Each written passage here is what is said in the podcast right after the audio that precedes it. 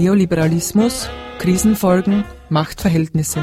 Von und mit Jens Wissel, Gabriela Michalitsch, Stefan Schmalz, Christina Keindl, Markus Wissen und viele mehr. I got those Wall Street recession time blues. Eine Medienkooperation von Radio Helsinki und dem Forum Stadtpark www.neoliberalismus-2011.org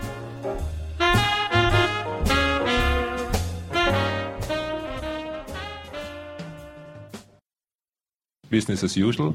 Wie verändern sich die Wirtschaft und der Neoliberalismus im Zuge der Krise und wo führt das hin? Also es wird heute hauptsächlich darum gehen, äh, eine Analyse der aktuellen Situation zu liefern durch äh, fünf äh, Expertinnen, die wir hier am Podium haben, und dann auch ein wenig über die äh, Krisenursachen noch einmal zu sprechen, aber natürlich aus heutiger Sicht. Wie haben sie sich entwickelt? Wie haben sie sich verändert? Ähm, in welche Richtung ähm, wird sich die Situation weiterentwickeln? Und das Ganze natürlich mit einem nicht nur europazentrierten Blick, sondern mit einem internationalen Blick. Äh, ich möchte äh, die Podiumsteilnehmerinnen kurz vorstellen. Links neben mir Gabriele Michalitsch ist äh, Ökonomin und Politikwissenschaftlerin, derzeit Lehrbeauftragte an der Uni Wien. Ihre Schwerpunkte sind die politische Ökonomie, stark unter feministischer Sicht. Stefan Schmalz, Politikwissenschaftler, arbeitet an der Friedrich-Schiller-Universität Jena. Er wird eben sehr stark den schon erwähnten internationalen Standpunkt einbringen. Äh, er ist Spezialist auch für Brasilien, China und Indien und ihre Beziehungen auch zu den Metropolen, also zu den alten Industriestaaten.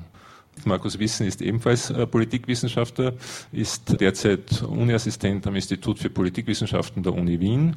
Seine Schwerpunkte sind die internationale Umweltpolitik und äh, Staatstheorien. Zu meiner Rechten ähm, Marcel Kirisitz ist Mitarbeiter der volkswirtschaftlichen Abteilung der Steirischen Arbeiterkammer, als solcher auch engagiert in äh, Betriebsräteschulungen, Gewerkschaftsschulungen und so weiter, mit den Schwerpunkten Arbeitsmarkt, allgemeine Wirtschaftspolitik und äh, Vermögensverteilung, Armut und Reichtum. Und schließlich äh, Beat Weber, er arbeitet bei einer Bank, sozusagen in der Höhle des Löwen und engagiert sich im Rahmen des, der linken wirtschaftspolitischen Zeitschrift Kurswechsel, bei der Zeitschrift Malmö und beim Beigebum, beim Beirat für gesellschaftspolitische, äh, wirtschaftliche und umweltpolitische Fragen. Mein Name ist Christian Stenner. Der Ablauf, den die Organisatoren vorgesehen haben, äh, ist folgender. Äh, wir sollten in einem ersten Block diskutieren, wie verhält sich die Krise zum herrschenden System, also hat sie es gestärkt, hat sie es geschwächt. Ein entsprechendes Einleitungsstatement wird äh, Beat Weber halten und die anderen Podiumsteilnehmer werden dann darauf reagieren. Ja, dann darf ich gleich auch Beat Weber um sein Einleitungsstatement bitten. Ich möchte drei Punkte machen. Der Finanzmarktboom vor der Krise war eine Wette auf eine neoliberale Zukunft. 2008 ist diese äh, Zukunft zusammengebrochen. Das hat keinen Paradigmenwechsel in der Wirtschaftspolitik herbeigeführt, weil äh, die Machtverhältnisse sich dadurch nicht geändert haben. Aber es hat das neoliberale Paradigma seiner Versprechen beraubt. Die aktuelle neoliberale Offensive trägt kein Versprechen mehr auf, eine, äh, auf die Segnungen des Marktes und eine glorreiche wirtschaftliche Zukunft mit sich, sondern nur noch den Sachzwang Schulden und Schuldenbekämpfung also als Ratio. Also von der neoliberalen Marktutopie ist deshalb nichts mehr übrig. Und der Neoliberalismus ist derzeit nur ein moralisches Programm äh, mit dem Slogan, wir haben über unsere Verhältnisse gelebt, jetzt muss gespart werden. Teilweise ist das noch flankiert äh, von der bekannten Rhetorik der Befreiung aus staatlicher Abhängigkeit, am stärksten vielleicht in, Großbritannien, wo diese Big Society äh, Diskursschwurbel lanciert worden ist und in den Niederlanden von der neuen Regierung. Aber es ist eigentlich nur ein liebloses Beiwerk, an das sowieso niemand mehr glaubt. Im Zentrum steht der Schuldenabbau und die Kritik an der Schuldenpolitik, wobei die Neoliberalen irgendwie es ihnen gelungen ist, sozusagen die Verantwortung dafür äh, wieder jetzt so äh, den Linken oder den Sozialdemokraten zuzuschieben, äh, wo es doch in Wahrheit die Bankenrettungspakete waren, äh, die diese zur Eskalation der öffentlichen Schuldenpolitik äh, geführt haben. Der zweite Punkt ist, beim Ausbruch der Krise, als der Staat zur Bankenrettung kam, wurde überall von der Rückkehr von Keynes gesprochen. Gemeint war damit dieser Bastard-Keynesianismus, dass der Staat als Stabilisator der Gesamtwirtschaft einspringt und sich dafür verschuldet. Dabei war in Wirklichkeit der Keynesianismus, zumindest seine positive Umdeutung von Verschuldung als Stabilisierungsfaktor, niemals tot, sondern erst das verleugnete Erfolgsgeheimnis des Neoliberalismus der letzten zehn Jahre. Allerdings nicht im üblichen Gewand, weil der Staat hat sich zurückgehalten, aber sozusagen der Boom war getragen von Verschuldung, und zwar von privater Verschuldung. Darum sprechen äh, Analytiker von privatisierten Keynesianismus, also der Tatsache, dass äh, die, der, die Wirtschaftswachstum getragen war von äh, Konsumschulden, die Privathaushalte eingegangen sind und auch Banken, die damit Kredite vergeben haben und sozusagen einen Boom getragen haben. Äh, und dieser privatisierte Keynesianismus ist jetzt wieder zu einem öffentlichen geworden, nachdem die Schuldtragfähigkeit der privaten Haushalte und Akteure überfordert worden ist und der Staat einspringen musste sind diese Schulden jetzt wieder öffentlich geworden und die Neoliberalen schieben die Schuld daran, äh, den Sozialdemokraten oder irgendeiner schlechten Wirtschaftspolitik zu, jedenfalls nicht sich selbst, äh, und erklären sie zum Hauptproblem. Es wird wieder so getan, als seien staatliche Sozialexzesse schuld und man müsse äh, was tun. Der dritte Punkt ist, also der Keynesianismus im Nationalstaat wird jetzt entsorgt, man tut es äh, radikal Austeritätspolitik fahren. Aber auf internationaler Ebene bleibt er weiterhin das, der verschwiegene Stabilisierungsfaktor. Und damit meine ich die Hilfspakete, die für äh, in diversen äh, Regionen geschnürt worden sind, von der äh, Makrostabilisierungsfazilität für Osteuropa bis zum jetzt Rettungsschirm für die Eurozone und das IWF Auffettung der IWF-Stabilisierungsressourcen äh, seit 2009 und die unorthodoxen Maßnahmen der Europäischen Zentralbank zur Stabilisierung äh, der Finanzmärkte.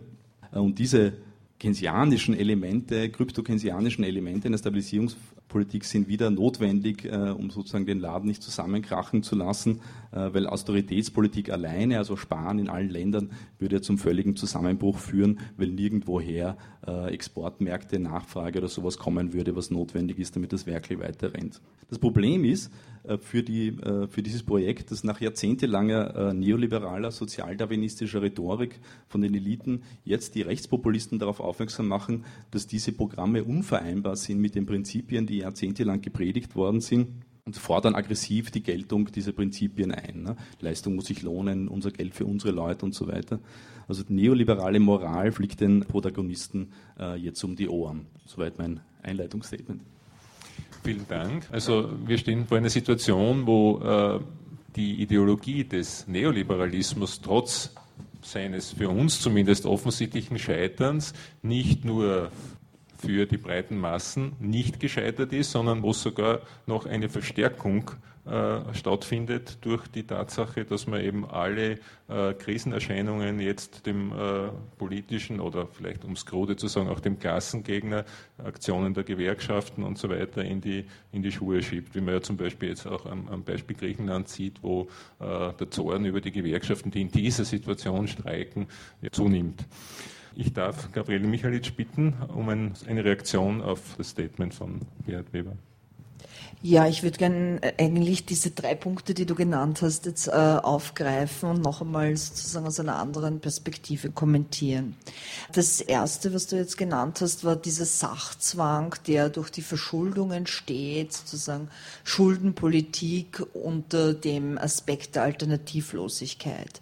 Und da denke ich, dass sich das sehr gut verbinden lässt, auch mit dem, was ich gestern Abend schon in meinem Einleitungsvortrag versucht habe, deutlich zu machen, nämlich diese dieser hierarchischen Struktur von Ökonomie, die eigentlich die ökonomische Tradition prägt und die nicht nur in dem Sinn neoliberal ist, aber hier, äh, sagen wir noch einmal, vielleicht verschärft ähm, zum Tragen kommt.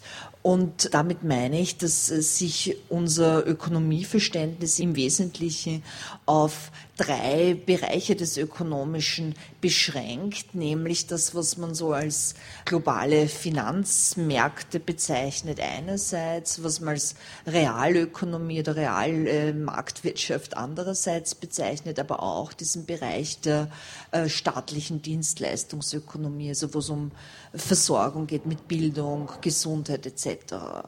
Das ist das, was wir sozusagen im Wesentlichen als Markt oder Ökonomie definieren. Was dabei aber unsichtbar bleibt, ist der informelle Sektor und der Sektor der unbezahlten ähm, Versorgungsarbeit im, in den privaten Haushalten.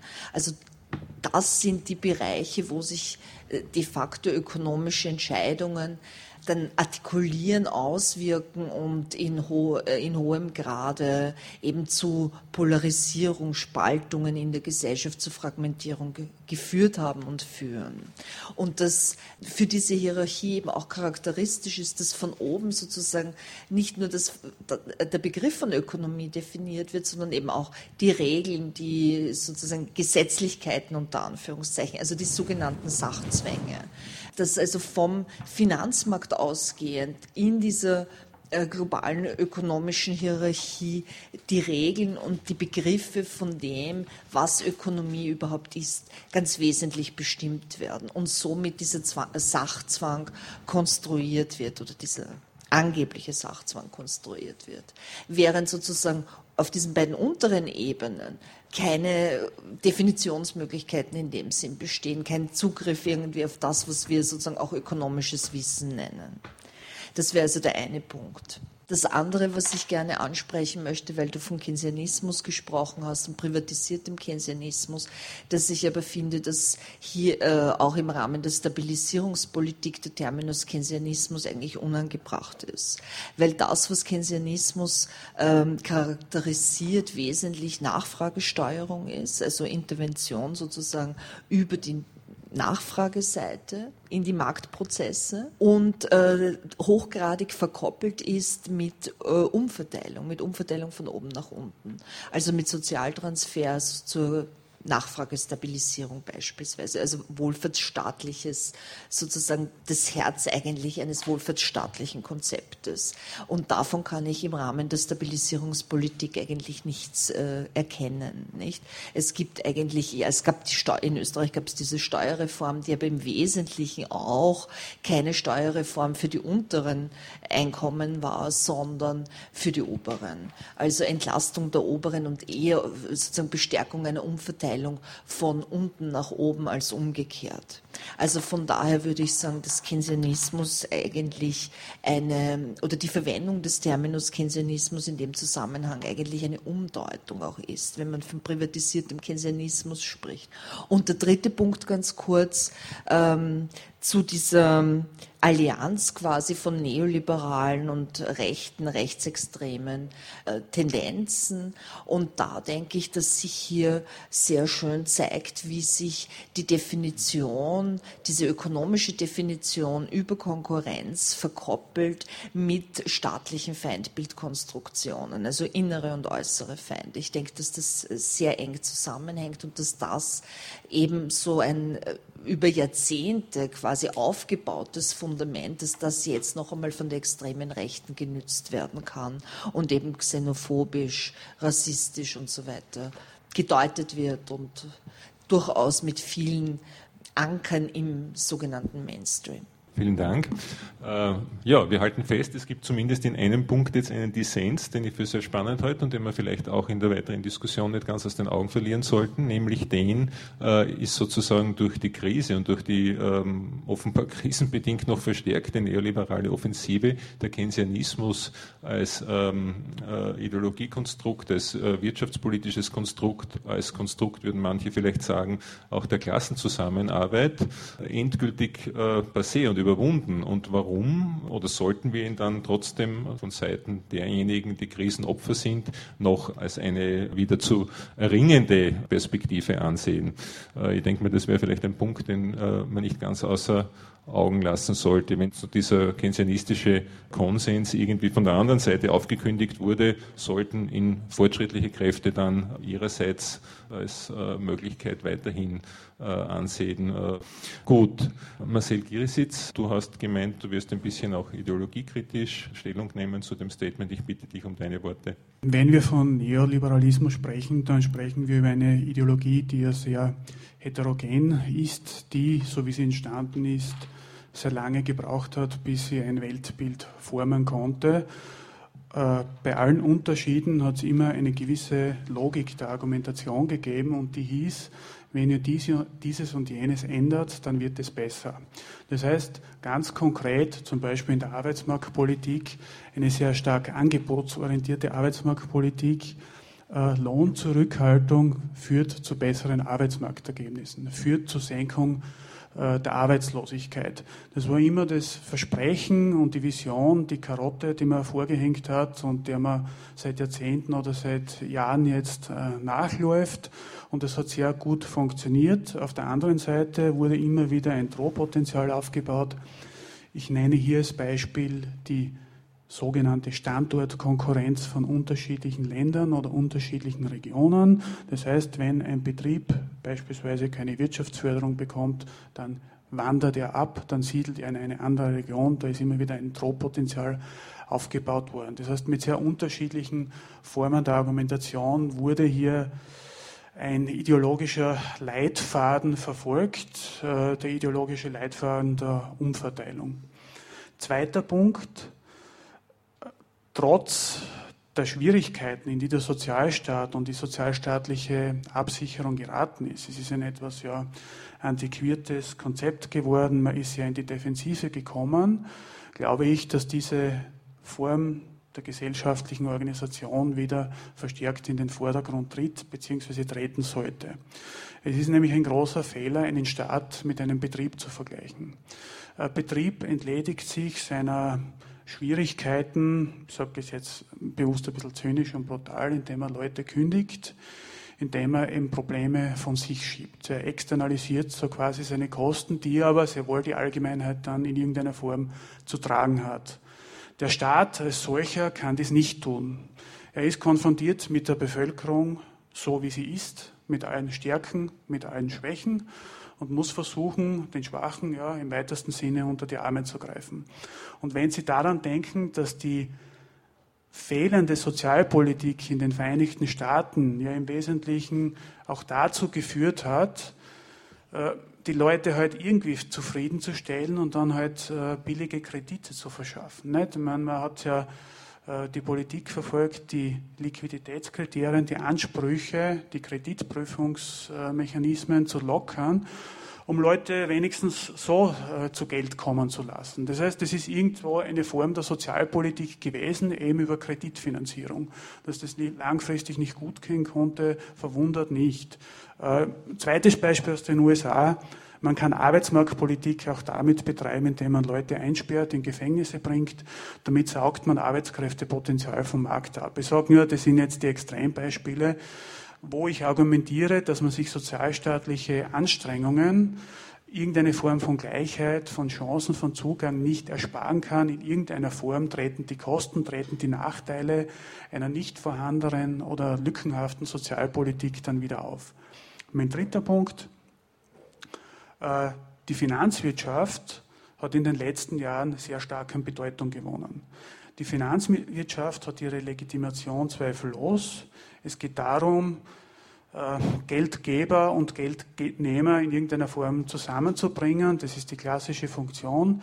Es sind Funktionen hinzugekommen, um Risiken abzusichern, um irgendeine Form der Kalkulation für Unternehmen zu schaffen. Das waren so die ursprünglichen Funktionen das, was hinzugekommen ist, und ich sage auch dazu, das sind durchaus nützliche Funktionen und produktive Funktionen.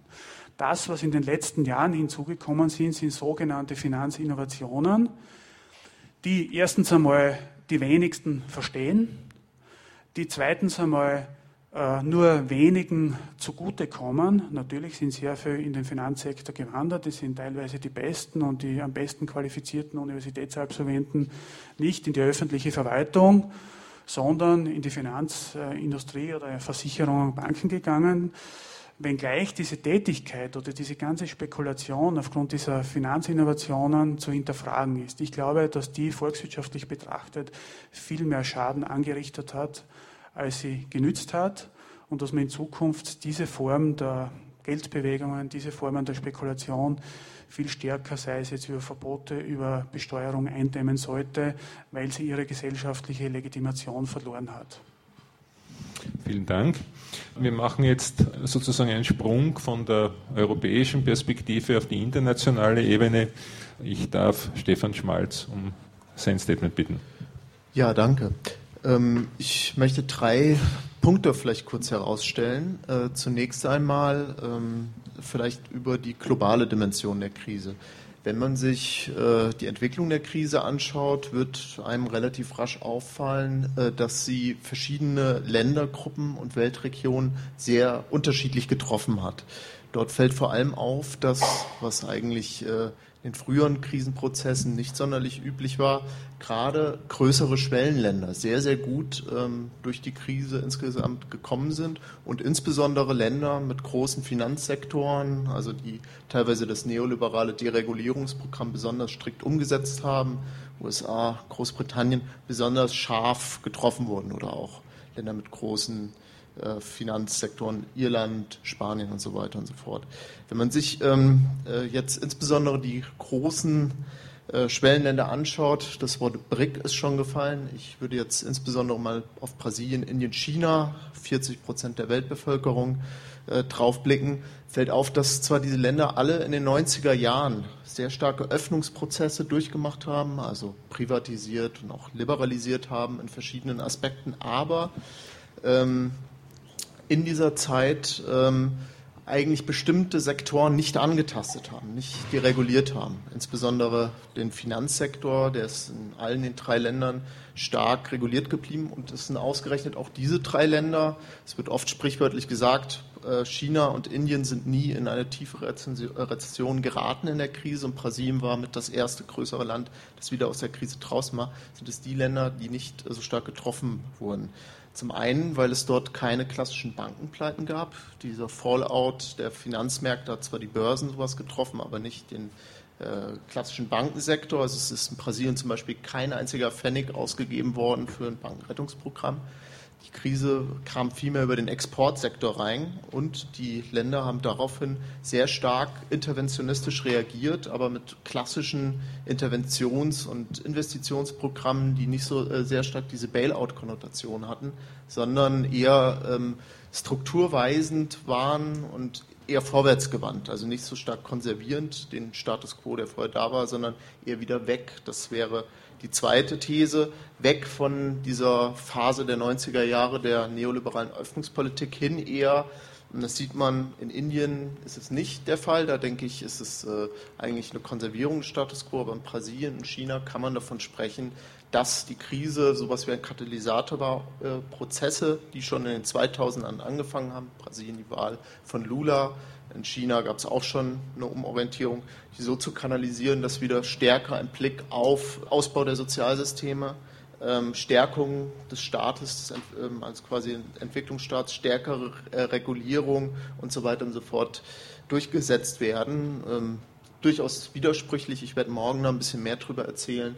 Ähm, aber ich denke, dass dort schon von sowas gesprochen kann, äh, werden kann wie ein Bruch, der durch die Krise teilweise mit verursacht worden. Dritter Punkt. Die, man sollte die Krise ähm, wirklich ähm, auch als eine Umbruchskrise im globalen Maßstab wahrnehmen. Wenn man sich ganz einfache ökonomische Daten anschaut, wird man bemerken, dass nehmen wir einfach nochmal die drei Länder vor der Krise, die ungefähr etwas mehr als ein, deutlich mehr als ein Drittel des Weltwirtschaftswachstums beigetragen haben. Nach der Krise ist es mehr als die Hälfte weltweit. Also dass dort ähm, die, diese Länder auf einmal die Motoren waren, die Wachstumsmotoren, die äh, den Westen paradoxerweise teilweise mit aus der Krise rausgezogen haben. Das sieht man besonders gut am deutschen Fall zum Beispiel, wo wirklich die Exportwirtschaft ganz stark an dem Aufschwung, der in China und so weiter und so fort stattgefunden hat, dranhing und äh, das eben dann auch auf der Ebene den Binnenmarkt belebt hat. Man könnte paradoxerweise also sagen, dass diese Funktion der ähm, drei Länder, die sowas wie koordinierte Kapitalismusmodelle teilweise ähm, äh, beibehalten haben, gleichzeitig dazu führt, dass der Neoliberalismus in dem westlichen Zentrum wieder gestärkt werden. Auf der Ebene einfach der Wirtschaftsdynamik, also die Exportorientierung, Vernachlässigung des Binnenmarkts und so weiter und so fort gestärkt wird und gleichzeitig auch auf der Ebene des Finanzsektors. Alle wissen, dass China seit langem äh, schon Staatsanleihen in den USA platziert, quasi die Blase mit aufgebläht hat durch immer weitere Investitionen, zum Beispiel auch in die pleite gegangenen Immobiliengiganten Fannie Mae und Freddie Mac. Jetzt geht ganz viel chinesisches Geld nach Spanien, auch in griechische Staatsanleihen und so weiter und so fort. Also eine ganz seltsame Konstellation. Ja, vielen Dank für diesen äh, Blick auf die internationale Situation und äh, auf die Krise als äh, vielleicht durchaus auch ein, eine Beschleunigung der äh, Veränderung der internationalen, der globalen Hegemoniestrukturen, was die Wirtschaftsmächte betrifft und eine Verschiebung einfach vielleicht äh, oder zumindest in absehbarer Zeit der Zentren äh, weg von äh, USA und Europa. Letztendlich, Markus Wissen, bitte dich um dein Statement, in jedem Fall, was immer du sagst. Okay. Also ich beziehe mich jetzt nochmal auf den europäischen Kontext oder auf den Glo Kontext des globalen Nordens und würde ganz gerne nochmal einen Punkt aufgreifen, den Beat Weber eingebracht hat. Also ich hätte auch Probleme damit, die Konstellation als Keynesianismus oder auch den Keynesianismus als verleugnetes Erfolgsgeheimnis des Neoliberalismus zu bezeichnen. Das würde bedeuten, den Keynesianismus recht eng oder auch den Neoliberalismus recht eng zu führen, auf dieses Kriterium des Schulden, der, der Bereitschaft, Schulden zu machen. Ich denke, der Neoliberalismus geht darüber hinaus und er ist ein Gesellschaftsprojekt, ein Projekt der Ökonomisierung von immer mehr gesellschaftlichen Bereichen und auch ein Projekt, das ursprünglich eben darauf zielte, den fordistischen Klassenkompromiss zwischen Arbeit und Kapital aufzubrechen und in diesem Fall sehr erfolgreich war. Auch die Art und Weise, wie die Krise jetzt bekämpft wird, ist vor allen Dingen eine Art und Weise, die auf neoliberalen Politiken beruht. Man kann natürlich argumentieren, dass äh, zunächst äh, mit keynesianischen Methoden verhindert wurde, dass das Bankensystem zusammengebrochen ist. Es wurde sehr viel Geld in das Bankensystem hineingepumpt. Könnte das als keynesianische Politik bezeichnen, die in der Tat in der ersten Phase der Krise, also der Bankenkrise, verhindert hat, dass wir es mit einem Kollaps des internationalen Bankensystems äh, zu tun äh, bekamen. Mittlerweile ist es aber zumindest in Europa so, dass die Krise mit klassischer neoliberaler Politik bekämpft wird. Die Griechenland-Sparpakete, die Sparpakete, die in England geschnürt werden, sind gute Beispiele dafür. Griechenland da werden Asymmetrien, die in der Eurozone schon von ihrer Konstruktion her angelegt sind, nämlich dass wir es äh, damit zu tun haben, dass zwar europaweit eine gemeinsame Geldpolitik betrieben wird, dass die aber in den verschiedenen Ländern auf sehr unterschiedliche Produktivitätsniveaus, auf unterschiedliche Wirtschaftspolitiken trifft, ähm, dass diese Konstellation jetzt im Prinzip aufrechterhalten wird. Die Anpassungslasten wird, wie das bisher immer so war, die Anpassungslasten werden den Defizitländern aufgeladen, nicht den Überschussländern. Man könnte genauso argumentieren, Deutschland ist jetzt derjenige, der vor allen Dingen an der Behebung der Griechenland-Krise mitarbeiten muss und zwar nicht derart, dass es darauf besteht, dass die Kredite an die deutschen Banken zurückgezahlt werden, sondern dass Deutschland einfach seine Exportüberschüsse reduziert und seine Lohnstückkosten erhöht, damit das äh, asymmetrische Verhältnis zwischen den Ländern der Eurozone kompensiert wird durch Anpassungsmaßnahmen der Überschussländer.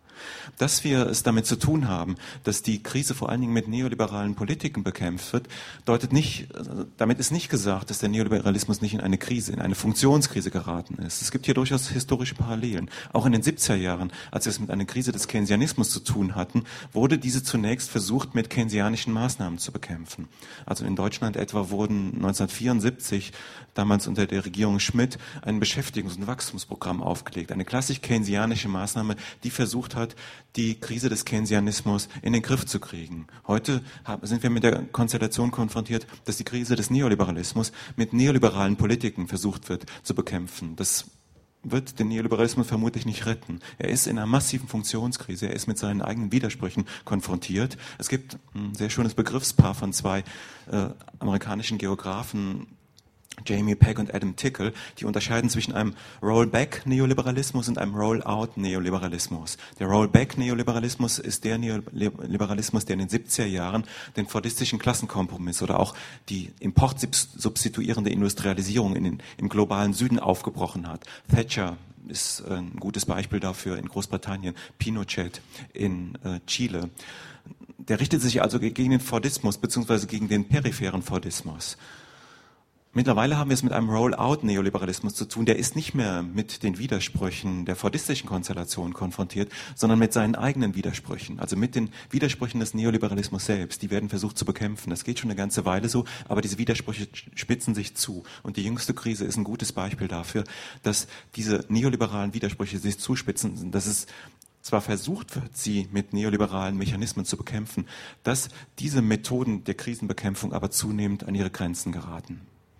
Vielleicht sollte man auch noch hinzufügen, es geht ja nicht nur um einen Kampf von Ideologien, es geht ja nicht nur darum, dass der Neoliberalismus sozusagen als ideologisches System den Keynesianismus überwindet und äh, besiegt, sondern es geht natürlich schon auch um ganz konkrete Klassenverhältnisse. Vielleicht könnten wir über das noch im zweiten Block ein bisschen diskutieren. Wenn die äh, Krisenfolgen den Defizitländern wie etwa Griechenland und so weiter aufgelastet werden, dann heißt das ja ganz konkret, dass die dortige Bevölkerung das bezahlen muss, damit entsprechende Profite fließen. Mir ist nur gerade eingefallen, die österreichischen Millionäre haben im vorigen Jahr eine Steigerung ihrer Vermögen um äh, 10 Prozent erfahren können, äh, beziehungsweise die zehn reichsten Familien. Ihr Vermögen ist von 58 Milliarden Euro auf 63 Milliarden Euro gestiegen. Das entspricht ungefähr den Zinsen, die man für griechische Staatsanleihen voriges Jahr bekommen hat.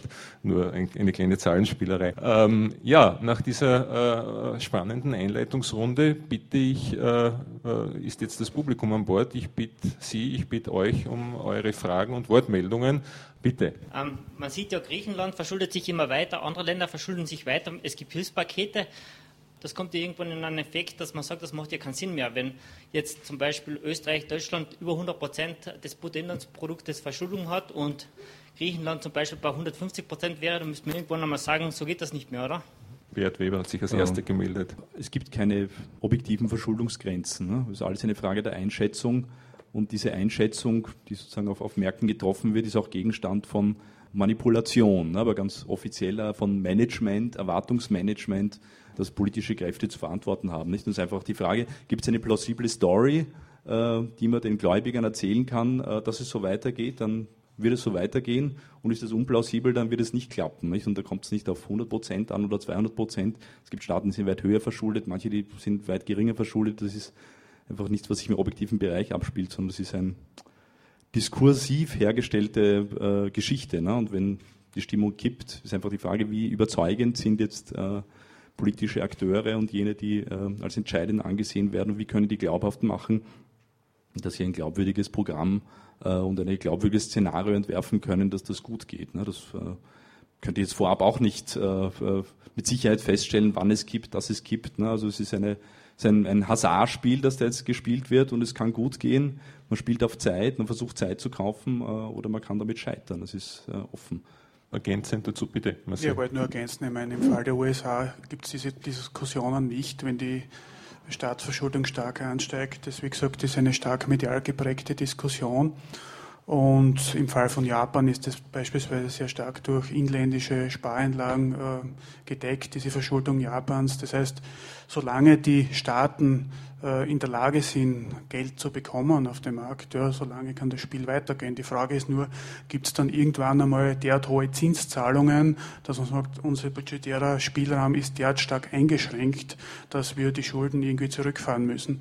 Und die zweite Frage, und die ist auch im Zusammenhang mit Griechenland schon zu stellen, äh, wenn ich einen Staat, ich meine, wir sind natürlich in der Europäischen Union, aber haben sehr unterschiedliche Strukturen innerhalb dieser Union.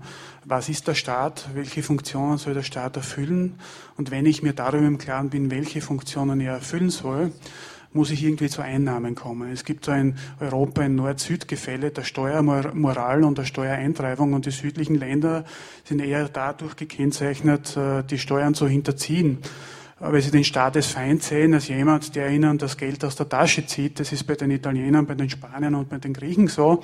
Nur im Umkehrschluss muss man dann sagen, ja gut, was soll dieser Staat dann liefern? Nicht? Äh, sich dauernd zu verschulden und zu hoffen, dass er Kredite bekommt, äh, wird auch nicht funktionieren. Das heißt, diese grundsätzliche Diskussion und diese Staatsfeindlichkeit oder dieses Misstrauen gegenüber dem Staat ist halt ein großes Problem. Und in Italien wird es dann teilweise von kriminellen Organisationen im Süden übernommen, wo der Staat eben nicht in der Lage ist, seine Bürger zu überzeugen. Bitte, Gabriele Michelic. Äh, ja, ich würde gerne an das anschließen, was Beat gesagt hat und denke, dass das eben, dass das eben eine Frage der Definition, der Problemdefinition und insofern hochgradig eine äh, sozusagen äh, eine Frage, wer entscheidet über diese äh, Basics äh, des Ökonomischen, nicht? Also ökonomische Begriffe, ähm, ökonomische Größen und so weiter. Wer legt in welcher Form Maßstäbe an und wie wird auch die Statistik zum Beispiel benutzt, um entsprechende Größen hervorzubringen, nicht? Also sozusagen das, was wir überhaupt als Ökonomie definieren. Und ich denke, dass das äh, ja im Falle Griechenlands oder auch Spanien, Portugal nicht. Es sind immer die Ratingagenturen, es sind immer die Finanzmärkte, die hier ganz vordringlich Definitionsmacht haben. Also es ist die Frage, was wird anerkannt, welche Form sozusagen des Blicks auf die Ökonomie wird überhaupt breit akzeptiert. Nicht? Ja, vielen Dank. Bitte. Der Herr von der Arbeiterkammer, Sie haben über die Steuerhinterziehung gesprochen und dass die südlichen Länder da dazu tendieren, eher das würde mich, das würde mich irgendwie genauer interessieren, in welchem Ausmaß das unterschiedlich ist. Das hängt ja dann ab, welche Schichten das in Anspruch nehmen, diese Steuerhinterziehung, oder? Können Und, vor allem, nicht? Oder können. können ne? äh, eben bei der einfache Angestellte, der, dem werden ja die Steuern abgezogen. Wie schaut das prozentuell aus und wo steht da Österreich in dieser Kategorie? Ich habe die Statistik jetzt nicht genau im Kopf. Es gibt erstens einmal also diese Befragungen zur Zahlungsmoral europaweit und die Befragungen zur Stellung der Bürger zum Staat, also wie sie den Staat sehen. Und was es dann immer wieder gibt, ist dieser Anteil der informellen Arbeit am gesamten Bruttoinlandsprodukt und mir ist es in den Analysen von Griechenland wieder, immer wieder aufgefallen, dass es dort oben offensichtlich sehr viele Möglichkeiten gibt, die Steuern zu hinterziehen. Das gibt es auch in Österreich, gar keine Frage. Wie das gesellschaftlich verteilt ist, welche Schichten davon massiv profitiert haben, weiß ich nicht. Bitte, Gabriele Michalitsch, wer auch ich, was zu sagen? Ich würde gerne sozusagen ein bisschen, nicht gerade opponieren, aber das noch einmal ergänzen vielleicht, weil äh, der informelle Sektor, das stellt man sich klassischerweise unter dem Pfusch vor, also beim Hausbau äh, sozusagen äh, schwarz gearbeitet wird. Aber der größte Teil ist äh, sozusagen Haushaltsbereich, Pflegebereich. Das ist sozusagen der neue Pfusch unter Anführungszeichen. Und das ist äh, hochgradig äh, feminisierte und äh, hochgradig unsichere Arbeit, ganz klar. Dann wollte ich noch gerne einen anderen Punkt ansprechen, ähm, wie weit diese ökonomischen Fragen letztlich ökonomisch zu lösen sind und wie weit sie nicht politische Lösung bedürfen. Und ich denke, das ist doch eine sehr grundsätzliche Sache, Ökonomie als politisch zu begreifen dass wir Ökonomie in spezifischer Weise denken, auch hier in sehr, sehr spezifischer Weise diskutieren.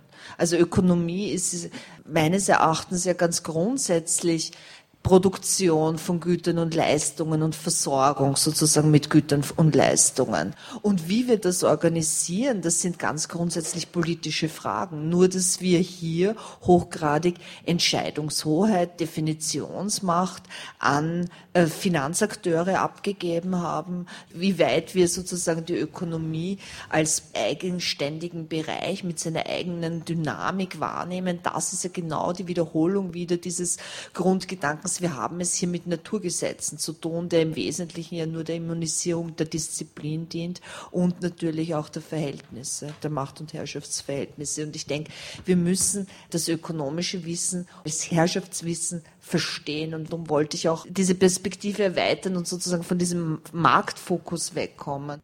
Vielen Dank. Ganz ein wichtiger Punkt. Markus Wissen will auch noch dazu Stellung beziehen. Ja, also das würde ich äh, sehr unterstützen und ich würde noch einen Aspekt einbringen. Die Ökonomie ist politisch konstituiert. Die äh, kapitalistische Ökonomie, die ist aus sich heraus derart widersprüchlich, dass sie ohne, sagen wir mal, ein nicht ökonomisches Äußeres nicht existieren kann. Und ich würde auch nochmal so die Überlegung der materiellen Grundlagen, der natürlichen Grundlagen, auf denen die Ökonomie aufruht, ähm, ins Spiel bringen. Also aus einer neoklassischen Wirtschaftstheorie ist das völlig egal. Das ist natürliches Kapital, das kann durch ökonomisches oder Humankapital ersetzt werden. Ähm, das natürliche Kapital kann dabei abnehmen, solange der Kapitalstock insgesamt zunimmt haben wir es immer noch mit Wohlstandsgewinnen zu tun. Und das ist natürlich eine höchst fatale Sichtweise, weil sie davon ausgeht, dass wir sowas wie eine ökologische Krise gar nicht haben. Das gibt es im Prinzip nicht. Und das muss man, ähm, wenn man von Ökonomie redet, denke ich, sehr stark mit dem Blick behalten. Das wäre ein Punkt. Noch ein zweiter Punkt zu der Frage von Ausgleich oder Insolvenzrecht. Oder ich denke, dass es einerseits natürlich Diskurse sind. Ihr habt sehr stark auf den diskursiven Aspekt hingewiesen. Ich würde aber auch nochmal auf den institutionellen Aspekt verweisen wollen. Also wir haben ja mittlerweile so eine Art europäische Verfassung mit dem Vertrag von Lissabon und da sind solche Sachen meines Wissens zumindest nicht vorgesehen. Und das ist eine Verfassung des Neoliberalismus. Also da wird der Neoliberalismus gewissermaßen, wie das Bernard Cassen von Attac Frankreich mal gemeint hat, in Stein gemeißelt. Und ich meine, ob das, ob das auf Dauer so bleiben wird, das, da habe ich meine Zweifel. Aber es ist zumindest ein Versuch. Es ist eine Verfassung des Neoliberalismus, der äh, die asymmetrischen Verhältnisse, äh, die jetzt politisch exekutiert werden oder ihren politischen Ausdruck in den aktuellen Formen der Krisenbearbeitung finden, tatsächlich auch verfassungsmäßig verankert sind. Vielen Dank. Unser zweiter Block. Tatsache ist, dass die Krisenursachen ähm, nicht beseitigt wurden. Im Gegenteil, sie scheinen sich eher wieder zu äh, verschärfen. Die Ungleichverteilung zwischen Kapitaleinkommen und Arbeitseinkommen nimmt wieder zu. Die Vermögen wachsen, müsste man eigentlich sagen. Die Einkommen nehmen zu, ist eigentlich der falsche Ausdruck dafür. Die Vermögen wachsen.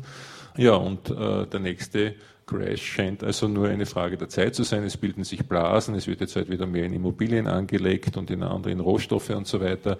Dort könnten sich die nächsten Blasen bilden. Jetzt gibt es aber natürlich auch äh, Strategien von Kapitalseite, dem entgegenzuwirken. Welche Strategien sind das? Welche Wachstumsmotoren sind derzeit auszumachen, sofern es solche überhaupt gibt? Welche Probleme resultieren an diesem Wieder, aus diesem Wiederanspringen des sogenannten Wachstumsmotors? Und da spielt natürlich auch dann die äh, ökologische Frage eine große Rolle. Die Frage, die wir eben, äh, jetzt äh, im zweiten Block auch behandeln sollen. Ich bitte wiederum äh, Beat Weber um sein Statement zu diesen Fragen. Ähm, zwei Punkte. Erstens, wie kann man die EU-Politik in der Krise jetzt charakterisieren? Ich denke mal, der Hauptgedanke ist Zeit kaufen. Aus Mangel anderen Optionen, anderer Ideen und wegen mangelnden Konsens unter den Eliten gehen es einfach um Zeit kaufen. Und weil vorher gesagt worden sei, die Krisenpolitik sei nur neoliberal, das ist nicht so neoliberal wäre, wenn äh, Leute, überschuldet sind, sofort in Bankrott gehen. Ne? Das wird nicht gemacht, ne? sondern es gibt eben äh, Dinge, die technisch im Neoliberalismus nicht vorkommen und das ist der Rettungsschirm, der ist nichts, nichts Schönes, nichts Sozialstaatliches, nichts, nichts Freundliches, äh, aber es ist kein äh, es widerspricht neoliberalen Prinzipien, das zu machen, ne? sondern der, die Marktdisziplin wird ausgesetzt mit, durch einen politischen Mechanismus. Und dass die EZB Staatsanleihen ankauft, ist es sogar also der Neoliberale kriegen Herzinfarkt deswegen. Ne? Das ist wieder keine emanzipatorische Maßnahme ne? oder Keynesianismus. Keynesianismus ist eine Technik, die andere technische Zusammenhänge äh, von der Gesamtwirtschaft äh, zeichnet. Ne? Da geht es nicht um Umverteilung oder so, obwohl Keynes das auch gesagt hat. Ja?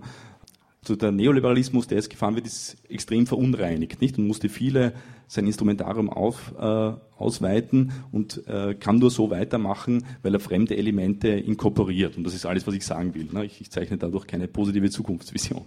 Also es geht um Zeit kaufen, in der Hoffnung, vor allem, dass die Banken äh, Zeit haben, äh, Gewinne zu machen und dann wieder gesunden und sozusagen zu einem späteren Zeitpunkt dann äh, etwaige Staatsbankrotte oder sonstige Verluste besser absorbieren zu können und dass man hofft, dass vielleicht irgendwelche Wachstumslokomotiven äh, außerhalb Europas einfahren und den Kahn äh, Europa mit aus dem Dreck ziehen. Ne? Um es zu sehen, wie es weitergeht, ähm, ist vielleicht die Frage interessant, äh, kann man Lehren aus der Vergangenheit ziehen? Es werden oft die 30er Jahre äh, angeführt. Ähm, mir ist sozusagen auffälliger, dass äh, viele Parallelen zu den 70er Jahren. Ich sehe vier Parallelen. Äh, die eine ist Erschöpfung eines Wachstumsmodells. Damals war es der Fordismus, heute äh, der finanzialisierte Globalisierung oder wie man das nennen möchte. Äh, zweitens ökologische Krise, damals Erdölschock, Diskussion über Grenzen des Wachstums. In veränderten Termini und leichten Nuancen haben wir das heute wieder.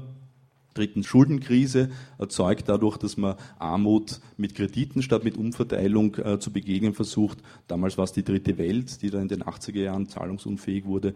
Diesmal hat es angefangen damit mit diesen Subprime-Krediten an amerikanische Arme, die dadurch äh, in, zu Hauskäufern werden hätten sollen. Und der vierte Punkt sind die Verschiebung weltökonomischer Gewichte. Damals hat man geredet über äh, neue Weltwirtschaftsordnung, Aufstieg der dritten Welt. Jetzt sind es äh, Emerging Markets wie die berühmten BRICS, die sozusagen zu einer Verschiebung äh, in den weltwirtschaftlichen Machtverhältnissen führen und Anpassungen erfordern. Was lernen wir daraus? Ich würde drei Schlussfolgerungen ziehen, ökonomisch, theoretisch, politisch. Ökonomisch scheint mir die Parallele nahezulegen, dass eine Phase der Stagnation vor uns steht, äh, bevor etwas Neues kommt. Theoretisch Damals in den 70er Jahren in der kritischen Theorie waren Leute wie Klaus Offe prominent, die sozusagen eine Strukturanalyse des Kapitalismus gemacht haben und die gesagt haben, kapitalistische Entwicklung schafft Probleme und die erwachsende Kompensationserfordernisse für den Staat erzeugt. Ökonomische Probleme werden so auf den Staat verlagert und äußern sich dort als Legitimationsprobleme. Und das ist ziemlich genau das, was wir jetzt sehen, wenn wir die, die Proteste in Gläubiger- und in Schuldnerstaaten gegen das äh, gängige Krisenmanagement beobachten und sozusagen die, die Wut auf die politische Klasse, in der sich das äußert. Äh, und dritte Lehre politisch. Äh, wir sind jetzt alle enttäuscht, dass die Krise keine Wende brachte. Und das, wenn man die 70er Jahre betrachtet, könnte man zum Schluss kommen, es ist vielleicht einfach eine Frage der Zeit. Ne? In der Krise der 70er Jahre waren die sozialen Bewegungen sehr stark und man könnte sagen, das waren eher so Ausläufer, Leute, die sozusagen die Versprechen des Fordismus und der Nachkriegsordnung radikalisiert haben und ihre mangelnde Erfüllung eingemahnt haben, also Demokratie, Fortschritt, Soziales und so und ihre Enttäuschung in Radikalität ausgedrückt haben, bis schließlich Ende der 70er die Neoliberalen sozusagen eine neue schweigende Mehrheit konstruiert haben, das ist so ein äh, Richard Nixon-Ausdruck, und das Werk übernommen haben. Wenn man die Parallele auf heute umlegt, könnte man sagen, dass die aktuellen rechten Eruptionen, die man da überall sieht, sozusagen Ausläufer des untergegangenen oder untergehenden äh, Paradigmas sind und wir einfach warten müssen, bis sich eine neue schweigende Mehrheit konstituiert oder wir sie konstruieren, die sozusagen zu einer Pendelbewegung in die andere Richtung fördert, so mein optimistischer Ausblick. Vielen Dank. Eine Möglichkeit, die du jetzt genannt hast, aus der Krise zu kommen, sind eben die Emerging Markets, die Schwellenländer. Ist das realistisch? Stefan Schmalz. Ja, ich werde, glaube ich, jetzt einfach ähm, nur auf ein Land eingehen, nämlich China, jetzt nicht alle Emerging Markets. Allein das sind schon 1,3 Milliarden Menschen, das dürfte für fünf Minuten reichen. Ähm, vielleicht da dieser schöne Satz, dass das Pendel wieder zurückschwingt, also wieder in Richtung einer Entwicklung, wo Sozialstaat ausgebaut wird, äh, der öffentliche Raum ausgebaut wird und so weiter und so fort, der Staat vielleicht eine größere Rolle äh, spielt und so weiter und so fort ökonomisch. Ich denke, dass man in China so einen Prozess beobachten kann. Das als These. Ähm, man kann sagen, dass die Krise dazu beigetragen hat, ein äh, Modell, äh, das sich äh, vor allem in den 90er Jahren etabliert hat, was schon in den 2000er Jahren schon stärker unter Kritik, Kritik geraten ist und es erstes Gegensteuern gab, also ein stark exportorientiertes Modell, auf Billiglohn basierendes, ähm, ein teilweise Abbau von Staatsfunktionen auch, in Anführungsstrichen, ähm, also Privatisierung von Staatsunternehmen ähm, unter dem Motto Ausscheiden, was ausgeschieden werden muss. Also wurden viele unrentable Staatsunternehmen privatisiert, ähm, auch teilweise Sachen oft an der Börse platziert, der ländliche Raum wurde vernachlässigt und, und, und. Dass dort ähm, eigentlich schon seit den 2000ern, ungefähr ab 2004, und dem Motto einer harmonischen Gesellschaft, so der Versuch eines neuen sozialen Kompromisses äh, stärker jetzt in, zumindest in der Parteiführung um äh, Hutchentau, Bau äh, diskutiert wurde, das aber nie äh, komplett durchsetzbar war. Es ist natürlich vollkommen klar, dass Klassenstrukturen, wie es in China gibt, eine riesengroße Arbeiterklasse, dass es einfach auch Fraktionen, Kapitalfraktionen, die eng mit der Partei verbändelt äh, sind, nicht einfach zu verändern sind, diese Kräfteverhältnisse ähm, in einer Pattsituation waren, dass die Krise dieses Exportmodell stark erschüttert hat. Also insbesondere im südlichen China, wo die meisten exportorientierten Unternehmen also großer Teil davon in Guangzhou, einer sehr stark exportorientierten Provinz, sind ganz viele pleite gegangen. Also gerade durch den Zusammenbruch der Nachfrage aus den USA ähm, hat das ganz, ganz äh, scharfe Folgen hinterlassen. Und dann einfach äh, eigentlich äh, ein Window of Opportunity äh, ermöglicht, das auf einmal mit einem riesigen Krisenbekämpfungsprogramm, äh, ein Konjunkturprogramm, über 700 äh, Milliarden US-Dollar, also gewaltig, eben interveniert wurde, Ausbau der Infrastruktur und so weiter und so fort. Ähm, äh, und auch Gesundheitssystem wurden sehr, wurden sehr, sehr viel Gelder rein investiert. Das auf äh, einmal dann vor diesem Hintergrund so eine Art Umbruch ähm, äh, vielleicht zu bemerken war, was äh, auch die sozialen Kräfteverhältnisse zum einen in der Partei, also es war dort lange eine Fraktion dominant, sogenannte Shanghai-Fraktion, eher wirtschaftsliberale Fraktion, ähm, stärker an Macht verloren hat und andere Fraktionen, auch aus den Binnenprovinzen und so weiter und so fort, die nicht so stark, also eher auf sozialen Ausgleich geschaut haben, stärker an den Drücker kamen. Gleichzeitig äh, kam es 2010 zu einer massiven Arbeiterrevolte. Also es ist bekannt, dass es immer wieder Arbeiterunruhen in China gibt. Es gab eine riesige Streikwelle, die dann wie in der Form des Social Engineering teilweise genutzt wurde, um eben diese Pläne einer stärkeren Binnenmarktorientierung zu stärken. Also die wurden nicht mit Repression niedergehalten, die konnten relativ gute Lohnsteigerungen aushandeln, dann äh, implizit auch. Ähm, und zuletzt, und das ist jetzt so die, der neue Punkt ist mit dem neuen Fünfjahresplan, den zwölften Fünfjahresplan, sind eigentlich Sachen auf einmal äh, die, äh, ins Zentrum der chinesischen Politik geraten, die ähm, stark sozialen Ausgleich äh, äh, eher im Mittelpunkt rücken, also Ausbau von Sozialsystemen, Steigerung des Binnenkonsums durch Erhöhung von Mindestlöhnen, ähm, äh, sowas wie Konsumentenkredite, ein System aufzubauen, dass das auf einmal einen zentralen Punkt, äh, äh, Faktor annimmt. Als zweites äh, stärker gegen ökologische Probleme vorgegangen werden soll, Schlüsseltechnologien da gestärkt werden, Solar, Energie und so weiter und so fort. Also ist China mittlerweile der größte Förderer und wahrscheinlich auch bald der größte Markt. Ähm, durchaus äh, Energieeffizienz, das ist auch schon vor der Krise dann schon eigentlich äh, in das Blickfeld dieser Partei gekommen, wurde dann äh, nochmal stärker äh, verstärkt als eine Zielsetzung, was natürlich ein schier unmögliches Unterfangen eigentlich ist, wenn man gleichzeitig sieben bis acht Prozent Wirtschaftswachstum erwirtschaftet. Zuletzt auch der Versuch, die industriellen Beziehungen neu zu organisieren, also klassisch kooperatistische Strukturen einzuführen, äh, einzuführen also in einem sehr komplexen Wechselspiel zwischen den einzelnen Parteigliederungen gibt es sehr auch linke Gliederungen, Anführungsstrichen, auch Neo-Maoisten, die eine wichtige Rolle auf einmal spielen wieder. Also ein sehr komplexes Gefüge, wo auch immer die Frage nach mehr Demokratie ähm, äh, teilweise diskutiert wird. Also äh, ich würde schon sagen, dass in China ein Prozess zumindest, der noch offen ist, noch nicht klar ist, wohin die Reise geht, aber zumindest angestoßen wurde, dass es einen Strukturwandel äh, gibt, der eigentlich weg von klassisch neoliberalen Politikformeln, auch wenn die nie komplett in China jemals umgesetzt wurden, vielleicht doch ein Fall, wo dann diese Einschätzung ähm, nicht ganz stimmt, die man sonst eigentlich meist jetzt hier in der Öffentlichkeit hat. Vielen Dank. Ähm wir kommen jetzt endlich zu der schon mehrfach angesprochenen äh, ökologischen Frage. Ähm, Kapitalismus kann wachsen, Marktwirtschaft kann wachsen, wenn sie entweder neue Räume erschließt, die vorher noch nicht in ihrem Einflussbereich waren, oder in sozusagen in den Binnenräumen selbst Felder äh, dem Kapitalverhältnis erschließt, die bis jetzt noch nicht durchkapitalisiert waren. Ähm, Beispiel die Sozialversicherung, nicht? das wird ja auch noch kommen. Und ein äh, anderes Beispiel ist äh, jetzt die Natur als solche, die Möglichkeit, Natur ins Kapitalverhältnis zu integrieren, durchaus im Rahmen jetzt auch der Lösung der Klimakrise mit äh, kapitalistischen marktwirtschaftlichen Instrumenten wie Klimazertifikaten und so weiter. Könnte das ein Wachstumsmotor werden, ein antizyklischer gegen die Krise? Frage ich Markus Wissen. Also ich würde sagen, man muss äh, unterscheiden und sich genauer angucken, was, ähm, was da genau an Inwertsetzung von Natur passiert. Ich würde drei Entwicklungen unterscheiden. Das erste ist eine Finanzialisierung des Klimaschutzes.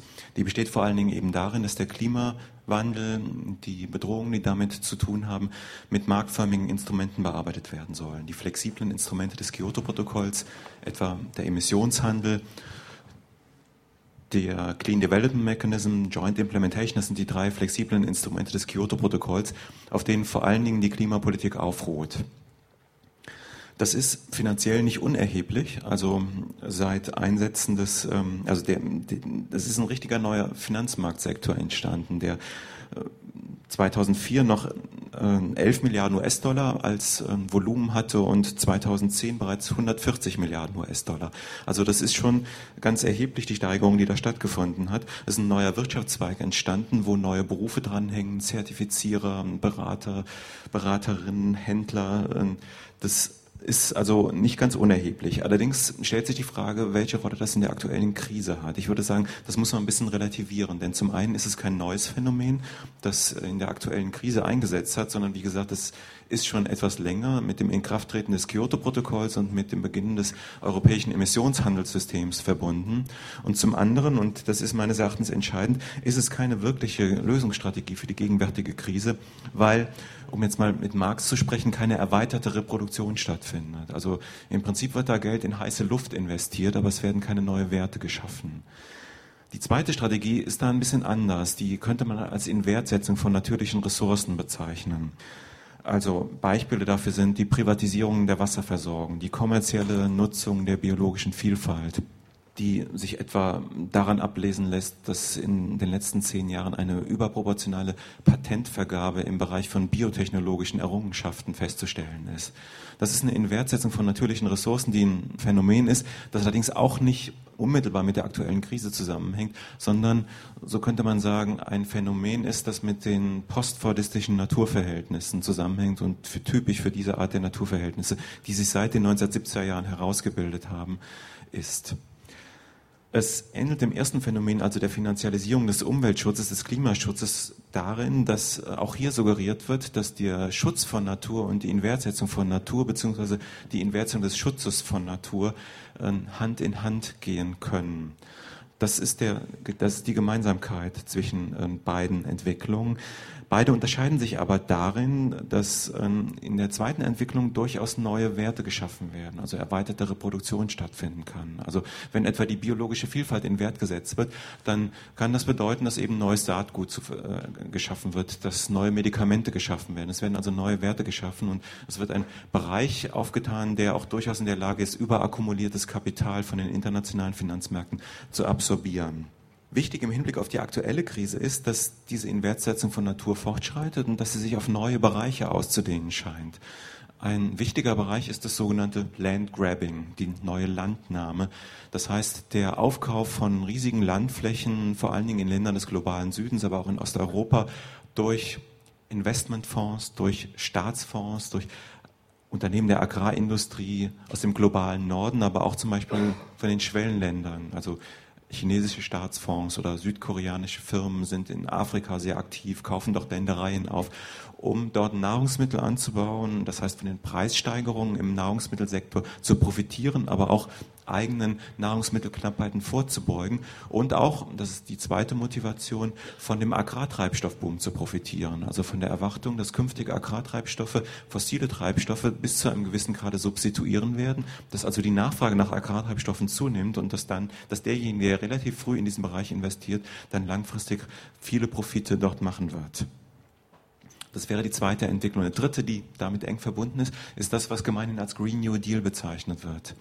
Der Grundgedanke dieser Entwicklung ähm, ist, dass die ähm, Reduktion des Material- und Energieverbrauchs in Gestalt der Restrukturierung von bestimmten Produktionsprozessen in den Bereichen Fahrzeuge, also Herstellung von energieeffizienteren Autos, Gebäudedämmung und ähnlichen Bereichen äh, ein lohnenswertes Anlagefeld für Kapital ist und dass doch künftig äh, Gewinne äh, warten. Dazu kommt die Dekarbonisierung der Energieversorgung, also die Überlegung, dass die Energieversorgung von fossilen Energiequellen auf erneuerbare Energiequellen umgestellt werden soll und damit verbunden die Schaffung von Green Jobs. Also das Versprechen, das der Green New Deal suggeriert, macht, ist, hier kann die ökologische, die ökonomische und äh, soziale Arbeitsmarktkrise mit einem Mal bearbeitet werden. Dieses Projekt hat meines Erachtens ein starkes hegemoniales Potenzial. Es kann verbunden werden mit dieser zweiten Strategie der Inwertsetzung natürlicher Ressourcen. Es ist relativ inklusiv. Es beruht auf einer Neujustierung von Kräfteverhältnissen zwischen dem globalen Norden und dem globalen Süden. Wenn man zum Beispiel das Agrofuels-Projekt, also der Versuch eben erneuerbare Energien für die Aufrechterhaltung von fossilen Konsummustern, also für Autofahren und dergleichen, fruchtbar zu machen, mit einbezogen wird. Das könnte ein durchaus hegemoniales Projekt sein im internationalen Maßstab, im gesellschaftlichen Maßstab, auf das sich verschiedene Kapitalfraktionen einlassen könnten, dass Lebensweisen ähm, revolutioniert, insofern als sie auf eine erneuerbare Grundlage gestellt werden, das aber gleichzeitig die Lebensweisen nicht so grundlegend transformiert, dass die Leute ihnen die Gefolgschaft versagen würden. Das wären drei Entwicklungen, die ich sehe, wobei ich denke, dass die letzte in Verbindung mit der zweiten Entwicklung durchaus ein neues Herrschaftsprojekt nach der Krise des Neoliberalismus sein könnte. Ja, ich bitte jetzt noch äh, Gabriele Michalic und Marcel Kirisitz um ihre äh, Statements. Was dürfen wir erwarten an Krisenlösungsstrategien von Seiten jetzt des Kapitals, von Seiten der Herrschenden? Bitte. Ja, ich würde gerne zwei Punkte noch ansprechen, die äh, in der Debatte bis jetzt meines Erachtens eher kurz gekommen sind oder gar nicht äh, benannt wurden. Einerseits nämlich wieder diese Frage, wie wir Ökonomie und Wirtschaftspolitik definieren und wohin wir unseren Blick richten und das hier auch ganz im ähm, sozusagen im Sinne eigentlich der äh, aktuellen Mainstream-Debatten der Fokus sich fast ausschließlich auf die Frage Verschuldung und auf monetäre Kriterien gerichtet hat. Und ich denke, dass äh, im Vergleich dazu die Frage Arbeitslosigkeit, Prekarisierung und wie weit überhaupt über Erwerbsarbeit gesellschaftliche Integration äh, in Hinkunft möglich sein wird oder wie weit es sozusagen, wie weit überhaupt derzeit noch Erwerbsarbeit als Modus gesellschaftlicher Integration funktioniert, dass das also bis dato nicht angesprochen wurde und dass sich damit aber diese ganz zentrale Frage auch verbindet, ähm, wie äh, gesellschaftlicher Zusammenhalt, wie in dem Sinn gesellschaftliche, also soziale Beziehungen ähm, hergestellt werden sollen. Also wenn so ein wichtiger Faktor wie Erwerbsarbeit zunehmend diesbezüglich ähm, in Frage gestellt wird. Und der zweite Punkt, der sich auf diese Frage des Wachstums auch richtet und ähm, Bezug nimmt oder ausgeht von diesen Grund, beiden Grundproblematiken, einerseits der Ökologie, andererseits äh, der Verteilung der Güter und, und äh, Dienste da zeigt sich doch meines Erachtens ganz zentral, dass wir im Wesentlichen eine ähm, theoretische Konzeption von Ökonomie haben, die von der Unbegrenztheit ausgeht. Also Unbegrenztheit von Ressourcen einerseits, Unbegrenztheit von Bedürfnissen andererseits und dass dem aber tatsächlich Begrenztheiten entgegenstehen in vielerlei Hinsicht. Also dass in dem Sinn Wachstum zumindest äh, keine ähm, längerfristige Lösung sozusagen dieser äh, Krisendynamiken sein kann, sondern dass wir in dem Sinn tatsächlich ein anderes Entwicklungsmodell finden müssen. Und ich denke, dass zentrale Ansatzpunkte dabei einfach sind, dass das, was in unserem herrschenden Ökonomie, Ökonomieverständnis zurzeit so zentral ist, dass wir diesen Begriff der Effizienz beispielsweise fundamental in Frage stellen. Was wird hier überhaupt einberechnet, wenn wir von Effizienz sprechen? Worauf bezieht sich das? Also die Natur ist in dem Sinn offenbar nicht gemeint. Ähm, was heißt in diesem Zusammenhang eben dann auch Konkurrenz und was heißt in diesem Zusammenhang eben auch Leistung? Ich denke, dass das drei ganz wesentliche Ansatzpunkte, wäre, Ansatzpunkte wären für eine diskursive Verschiebung, die in Richtung einer fundamentalen gesellschaftlichen Neuorientierung gehen muss, meines Erachtens. Danke. Marcel Kirisitz, bitte. Ja, die Frage ist ja zu beantworten für sehr unterschiedliche Wirtschaftsräume, unterschiedliche Kontinente. Ein zentrales Ziel wäre für mich das Ziel der Internationalen Arbeitsorganisation oder dem Ziel näher zu kommen, es zu verwirklichen, ist wahrscheinlich utopisch, nämlich dem Ziel menschenwürdiger Arbeit für alle.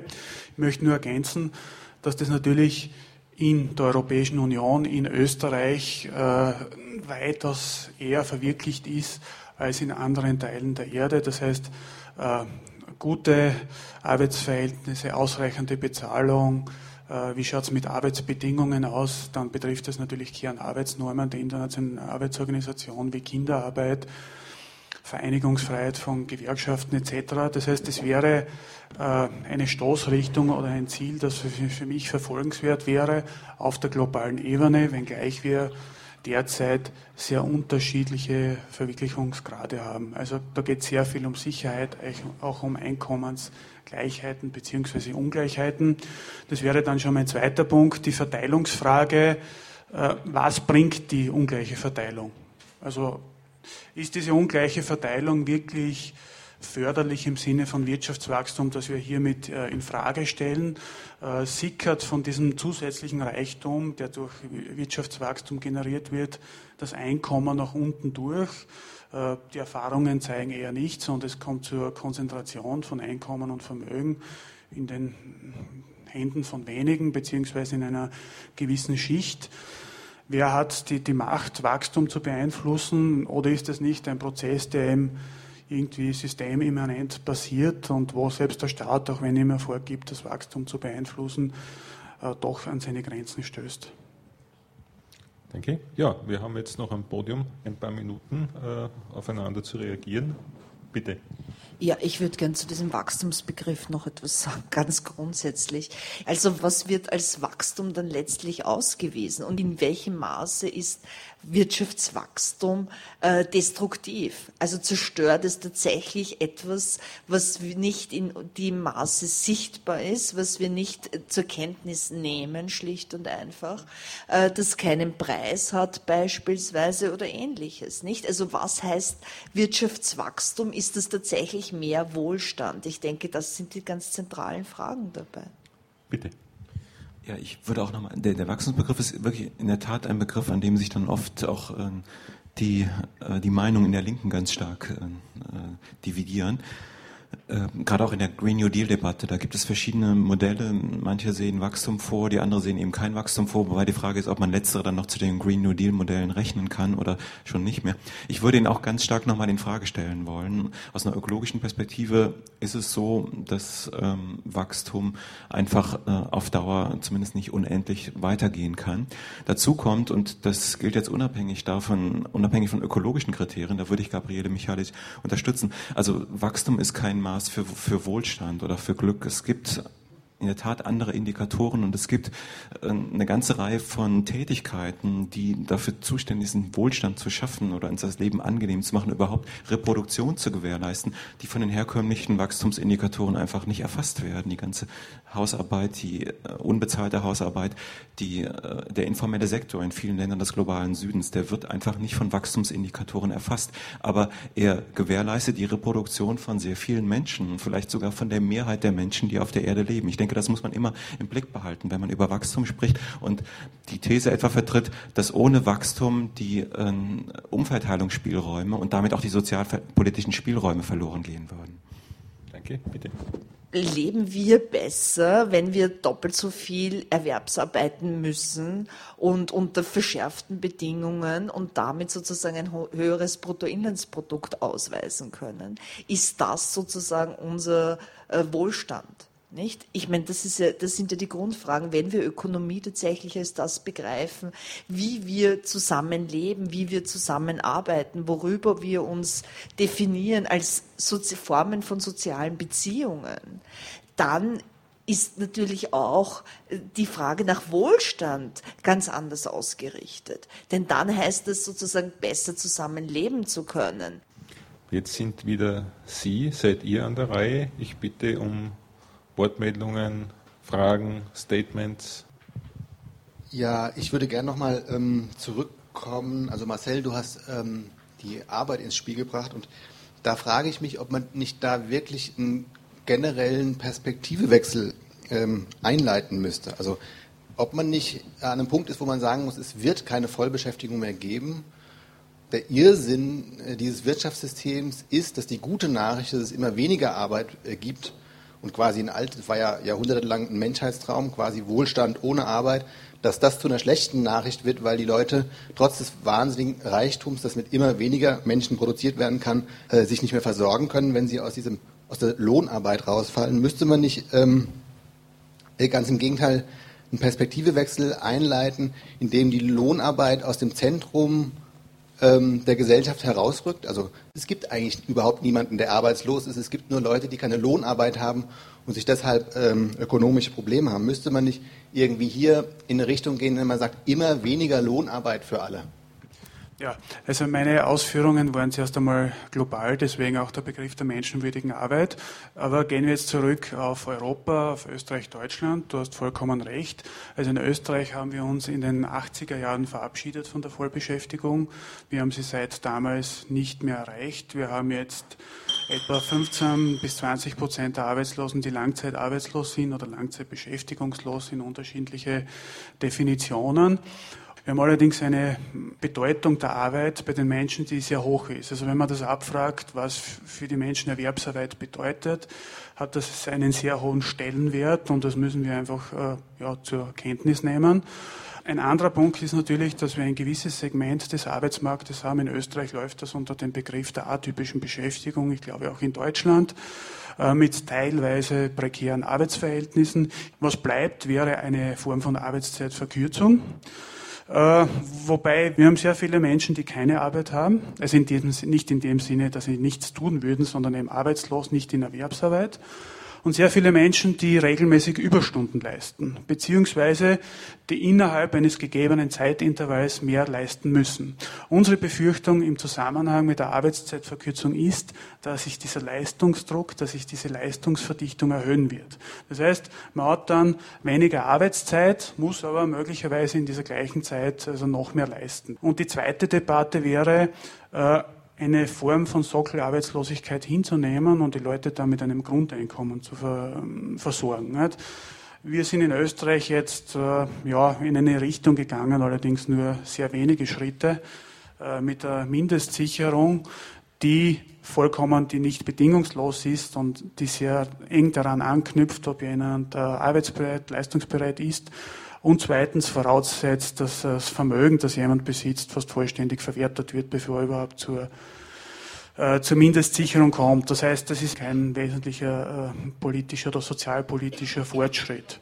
Aber ich gebe vollkommen recht, dass gerade die Fixierung auf die Vollbeschäftigung oder auf der Erwerbstätigkeit gerade auch große Nachteile für Arbeitslose bringt.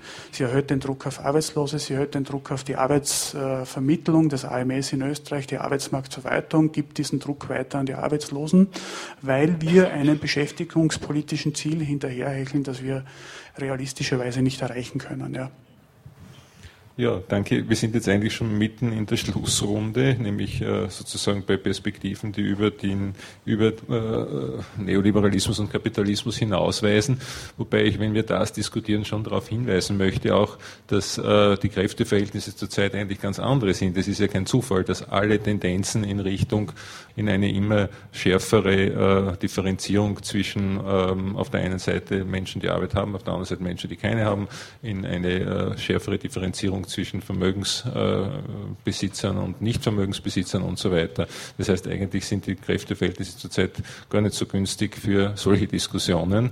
Überlassen wir das jetzt noch der Schlussrunde, wie wir damit umgehen und versuchen halt dann in der Schlussrunde noch diese Perspektiven, die zu erwarten sind, auch mitzudiskutieren. Die eine Frage, das passt eh sehr gut dazu, war eben, gibt es irgendwie eine ideologische Herangehensweise, eine äh, Ideologie, die in der Lage ist, jetzt, ähm, wenn man ihr folgen würde, äh, wenn man ihr folgen würde, die äh, Krise zu bewältigen, wird man immer auch unter der Frage der, der, realen Kräfteverhältnisse diskutieren müssen, der sozialen. Die Frage, ob Wachstum jetzt nicht auf eine Art äh, erreicht wird, äh, dass investiert wird, kurzfristig, was kurzfristig Rendite bringt, ähm, und nicht in längerfristige Projekte, wie damit umzugehen sei. Vielleicht machen wir die Schlussrunde in der umgekehrten Reihenfolge wie die Eingangsrunde. Das heißt, ich glaube, da wärst du der Erste. Bitte. Ja, ich will zu drei Punkten was sagen. Einmal dem Zeitfaktor. Ich denke, das ist ein sehr wichtiges Argument und dass dieser Zeitfaktor so eine Rolle spielt, hat auch damit zu tun, dass wir eben noch in, in Zeiten des Shareholder-Kapitalismus liegen, in, dem es, in denen es auf kurzfristige Profite ankommt. Und der Emissionshandel begünstigt ganz eindeutig den Kauf von Emissionszertifikaten gegenüber den langfristigen Investitionen in umweltschonende Technologien. Das ist in der marktförmigen Verfasstheit der Klimapolitik äh, zugrunde gelegt. Und da gibt es die Idee der Klimagerechtigkeit, die von sozialen Bewegungen im Kontext der Klimakonferenz von Kopenhagen aufgebracht worden ist, die da meines Erachtens zukunftsweisend ist. Der zweite Punkt ist ähm, die Sache mit den Agrofuels. Ähm, wenn ich eben dieses Projekt Green New Deal geschildert habe, dann habe ich das nicht getan, um das als das emanzipatorische Projekt darzustellen, sondern als ein mögliches Herrschaftsprojekt, das auf den Neoliberalismus folgt, was wir zur Kenntnis nehmen, analysieren müssen, um zu gucken, wie geht man damit um und wie kann man dem gegenüber auch emanzipatorische Alternativen stark machen. Agrofuels ist was hochproblematisches, weil es im Prinzip nicht an den Problemkern herankommt. Der Problemkern sind fossilistische, also auf der Verbrennung von fossilen Energieträgern beruhende Konsum- und Produktionsmuster und die werden durch Akkufuels und durch den Einsatz von Agrartreibstoffen eben nicht verändert, sondern sie werden im Prinzip auf Dauer gestellt und es wird suggeriert, als wäre das nachhaltig. Abgesehen davon treten dabei eine ganze Reihe von Problemen auf, wie Landkonflikte, Konflikte zwischen der Produktion von Agrartreibstoffen und der Produktion von Nahrungsmitteln. Es gibt mittlerweile Berechnungen, die sagen, bei der Produktion, bei, der, bei dem Transport äh, von Agrartreibstoffen, bei den Landnutzungsänderungen, die dadurch stattfinden, wird mehr CO2 emittiert, als durch, die, durch den Einsatz von Agrartreibstoffen letztendlich eingespart wird. Der dritte Punkt, die Frage, inwieweit wir es wirklich mit einer Bewegung oder einer Ideologie zu tun hätten, die verspricht, die aktuellen Krisenphänomene gemeinsam bearbeiten zu können. Darin liegt vielleicht die Attraktivität des Green New Deal Projekts. Wenn wir davon ausgehen, dass wir es momentan mit einer multiplen Krise zu tun haben, das heißt mit einer Krise von Wirtschaft und Finanzen, mit einer Krise der Nahrungsmittelproduktion, mit einer Krise der Energieversorgung, mit einer ökologischen Krise, beispielhaft Klimawandel und Biodiversitätsverlust, dann ist das Green New Deal Projekt das Projekt, das am ersten scheint, zu versprechen scheint, diese Krisen äh, gewissermaßen alle gleichzeitig anzugehen. Die Energiekrise wird dadurch bewältigt, dass eben künftig auf erneuerbare Energien zurückgegriffen wird. Die Finanzkrise, die Wirtschaftskrise wird dadurch bewältigt, dass neue Anlageformen für Kapital geschaffen und neue Arbeitsplätze geschaffen werden.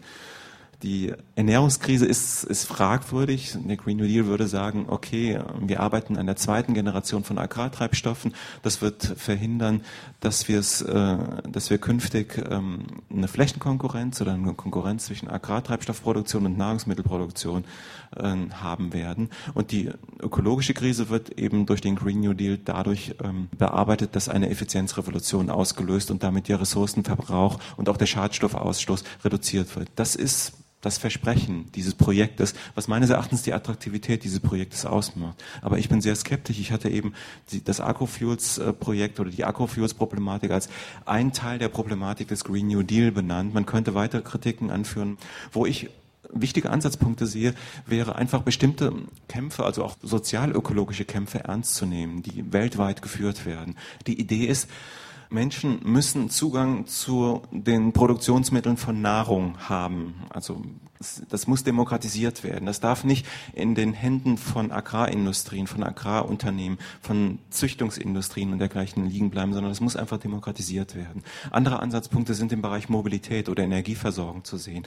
Dort, wo versucht wird, Energieversorgung zu dezentralisieren und zu demokratisieren, ist meines Erachtens ein Ansatzpunkt gegeben, um Naturverhältnisse zu demokratisieren und damit darüber hinaus eben auch Lebensverhältnisse zu demokratisieren, sinnvolle Arbeit zu schaffen, Geschlechterverhältnisse zu demokratisieren und die Frage der Wirtschaftsdemokratie aufzuwerfen. Das sind Ansatzpunkte jetzt aus dem sozialökologischen Bereich, die meines Erachtens weiterführend sind, an denen wir arbeiten sollten und die meines Erachtens tatsächlich soziale, ökologische und demokratische Alternativen zu der gegenwärtigen Form der Krisenbearbeitung bieten. Danke. Stefan Schmalz, bitte. Ähm, vielleicht zwei Punkte. Ich denke, dieser Hinweis, was für eine Ideologie oder die Frage, was für eine Ideologie wegleitend sein könnte, um ähm, die globale Krise äh, zu lösen, das halte ich eben von der Fragestellung so ein bisschen für fragwürdig, weil ich vermute, dass, so war es jedenfalls oft historisch, meist eben Konzepte aus den konkreten sozialen Auseinandersetzungen, aus den Bewegungen heraus entstanden sind, theoretisiert wurden, es Auseinandersetzungen darum gab, dann meist eine Vernetzung entstanden ist.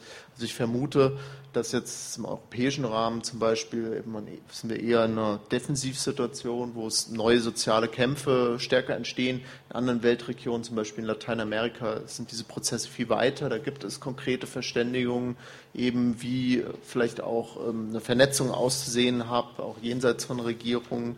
Ähm, es gab immer wieder historisch Versuche, dann auch erste internationale, zweite, dritte, ähm, so eine Vernetzung zu gewährleisten. Es wird eben wahrscheinlich aus äh, den kämpfen und den äh, Prozess heraus entstehen stärker. Also ich vermute, dass wir das hier nicht am Reißbrett äh, Brett planen können. Ähm, es wäre jedenfalls äh, eher seltsam, wenn das ginge. Vielleicht noch äh, zu diesem Projekt Green New Deal als das attraktive äh, Krisenlösungsszenario. Ich, ich, würde dir da voll äh, zustimmen. Allerdings glaube ich, dass der ganz zentrale Punkt daran ist, dass äh, ähnlich wie bei anderen Konzepten es äh, eben eine breite, äh, will ich mal sagen, Palette an verschiedenen politischen Schattierungen in diesem Projekt gibt. Dass eigentlich um das Projekt Green New Deal äh, wieder nach äh, politischen Schattierungen gerungen wird. Also dass es vielleicht einen ganz rechten Green New Deal geben, Projekt geben kann, äh, gibt es ein interessantes Buch, ähm, Climate Change and the Failure of Democracy, wo Leute dann wirklich argumentieren, naja, äh, das kann man nur autoritär lösen, vom Staat oben runter, schaut euch in China an, die machen das ganz gut. Ähm, äh, vielleicht eher konservatives Projekt aller Meinhard Miegel, eher Konsumverzicht, was auch Sarkozy, also in diesem Umfeld ähm, diskutiert wurde, vielleicht eher so ein New Labour-Projekt à la Stern, was in Großbritannien eben die Agenda, die auch in Kopenhagen teilweise auf den Tisch gekommen ist, bis zu natürlich äh, sehr linken Konzepten. Das ist wahrscheinlich um diese konkrete Ausgestaltung. Also es ist klar, dass es Probleme gibt, die in irgendeiner Form äh, wahrscheinlich politisch adressiert werden müssen, wirklich. Äh, das ist primär der Kampf um diese konkrete Ausgestaltung dieses äh, ähm, Green New Deal, in Anführungsstrichen, also ähm, diese Lösung dieser ökonomisch-ökologischen Doppelkrise, ähm, dass darum gerungen wird primär und dass man wahrscheinlich sich äh, darauf einstellen sollte, eben diese Worthülse vielleicht ähm, zu hinterfragen und ähm, konkrete Auseinandersetzungen um den Inhalt zu führen. Marcel Kieles jetzt bitte. Also eine Ideologie, die alles abdecken würde, sehe ich nicht. Die Frage ist auch, ob eine solche Ideologie überhaupt äh, wünschenswert wäre. Also wenn man das im globalen Rahmen jetzt betrachtet, haben wir unterschiedlichste Wirtschaftssysteme auf globaler Ebene.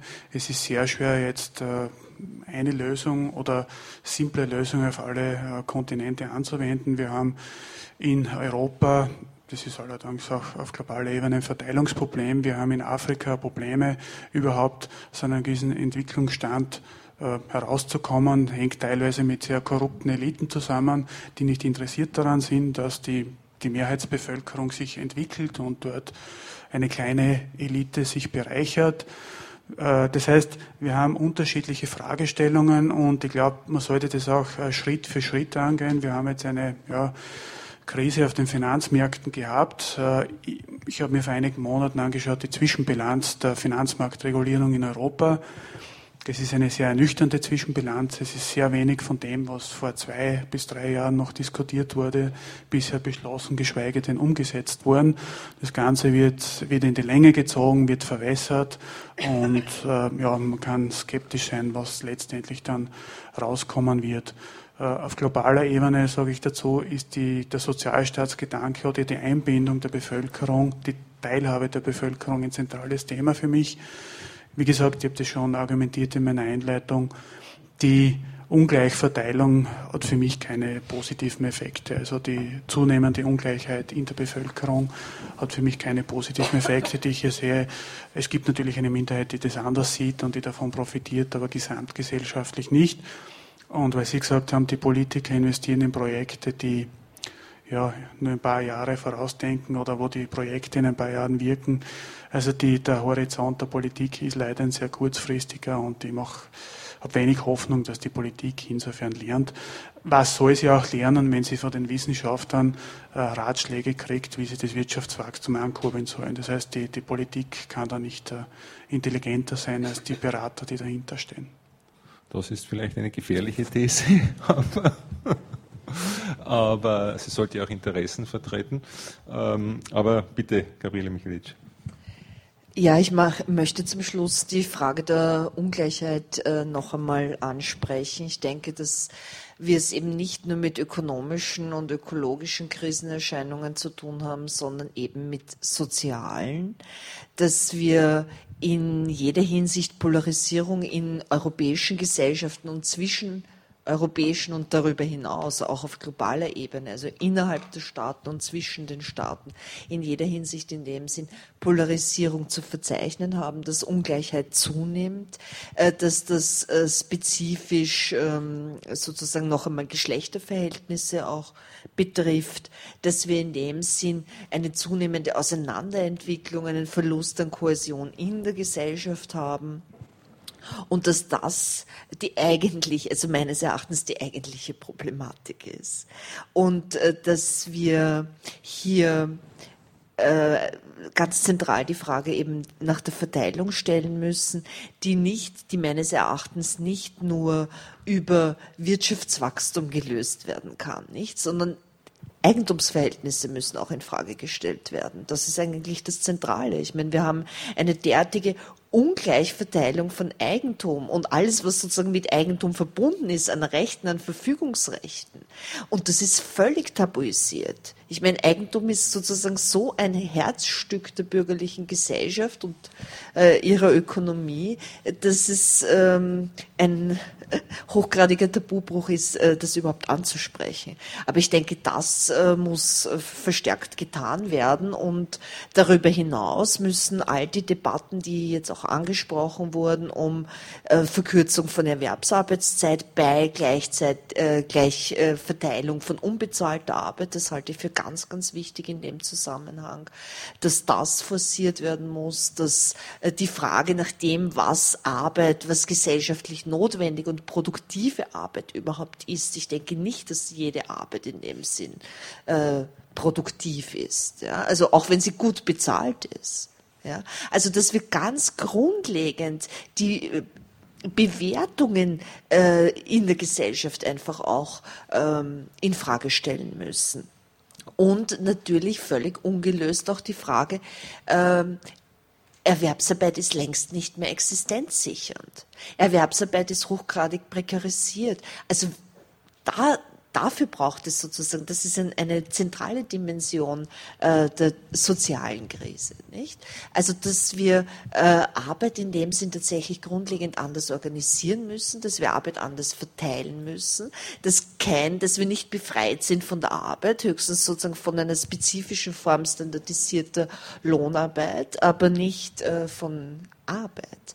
Und ähm, äh, dass die, äh, dass die Eigentumsverhältnisse verstärkt angesprochen werden müssen. Und das heißt insbesondere eben auch äh, die Frage nach Steuern neu zu stellen. Wir haben in den letzten äh, Jahren eine Schritt, also in den letzten 20 Jahren auch in Österreich eine schrittweise Reduktion von vermögens- und unternehmensbezogenen Steuern. Und diese Steuerdebatte muss mit großer Vehemenz wieder weiter geführt werden. Ich denke, das sind wesentliche Ansatzpunkte.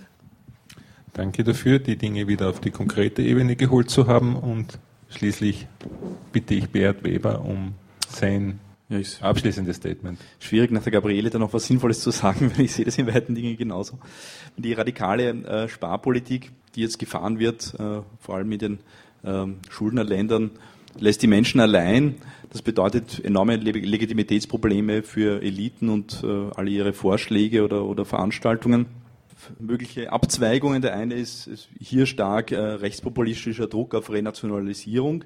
Das führt nirgendwo hin. Die Fantasie eines Ausklinkens aus der Krise ist eine Illusion. Das ist in einer vernetzten Globalökonomie einfach äh, nicht drin. Selbst Trittbrettfahrer sein bei internationalen Lösungen, glaube ich, wird einfach nicht durchsetzbar sein. Oder die angesprochene spanische Bewegung und äh, was in Griechenland passiert, sozusagen vorboten. Die Leute müssen aus der Not eine Tugend machen und eine, eine Ökonomie der Not äh, sich selber basteln, weil sozusagen die, die offizielle Ökonomie, und da sind wir wieder bei der Unterscheidung äh, formeller, informeller Ökonomie, äh, sie einfach nicht mehr trägt. Und sozusagen eine neue schweigende Mehrheit äh, muss sich artikulieren äh, und äh, sich hier was Neues basteln. Und da äh, wird sie keine bestehenden Blaupausen auf der Welt äh, vorfinden. Höchstens äh, Argentinien 2001 ist heute schon gefallen am Vormittag, wo sozusagen die Frage der Enteignung oder der Wiederaneignung des Gemeinsamen eine starke Rolle spielt. Und das ist bei so einer Entrechtung und Enteignung von oben, wie sie jetzt passiert in diesen äh, Südländern, eine zentrale Frage und äh, wo wir erste Vorboten sehen, dass das auch zum Thema gemacht wird äh, und das ist definitiv etwas auf der Agenda steht für die nächsten Jahre. Ja, dann äh, bleibt mir noch dem Podium zu danken für äh, die äh, konzise Diskussion, für die vielen Informationen, die in den Statements enthalten waren. Ihnen zu danken für Ihre Aufmerksamkeit. Ich bedanke mich sehr.